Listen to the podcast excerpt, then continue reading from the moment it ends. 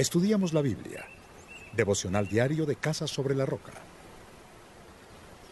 Salmo 10. ¿Por qué, Señor, te mantienes distante? ¿Por qué te escondes en momentos de angustia?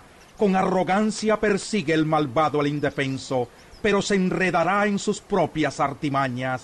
El malvado hace alarde de su propia codicia, alaba al ambicioso y menosprecia al Señor. El malvado levanta insolente la nariz y no da lugar a Dios en sus pensamientos.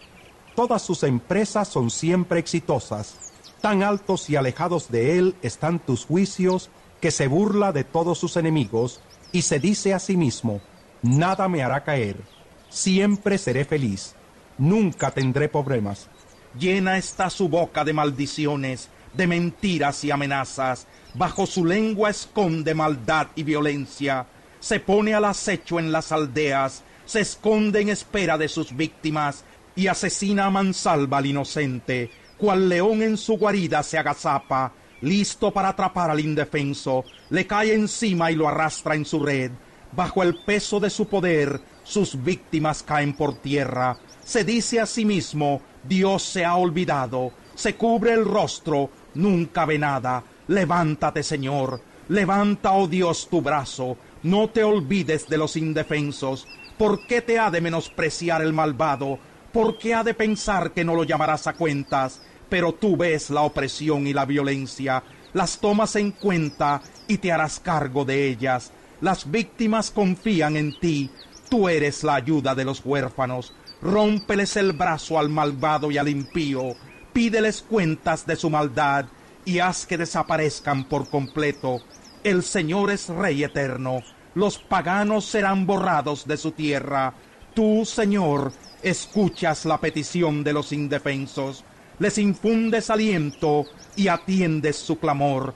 Tú defiendes al huérfano y al oprimido, para que el hombre hecho de tierra no siga ya sembrando el terror. Salmo 11. En el Señor hallo refugio. ¿Cómo pues se atreven a decirme, huye al monte como las aves? Vean cómo tensan sus arcos los malvados, preparan las flechas sobre la cuerda para disparar desde las sombras contra los rectos de corazón. Cuando los fundamentos son destruidos, ¿qué le queda al justo? El Señor está en su santo templo, en los cielos tiene el Señor su trono, y atentamente observa al ser humano, con sus propios ojos lo examina. El Señor examina a justos y a malvados, y aborrece a los que aman la violencia. Hará llover sobre los malvados ardientes brasas y candente azufre. Un viento abrasador será su suerte. Justo es el Señor y ama la justicia. Por eso los íntegros contemplarán su rostro. Salmo 12. Sálvanos, Señor, que ya no hay gente fiel, ya no queda gente sincera en este mundo. No hacen sino mentirse unos a otros sus labios lisonjeros hablan con doblez. El Señor cortará todo labio lisonjero y toda lengua jactanciosa que dice, venceremos con la lengua. En nuestros labios confiamos. ¿Quién puede dominarnos a nosotros? Dice el Señor, voy ahora a levantarme y pondré a salvo a los oprimidos, pues al pobre se le oprime y el necesitado se queja. Las palabras del Señor son puras, son como la plata refinada, siete veces purificada en el crisol.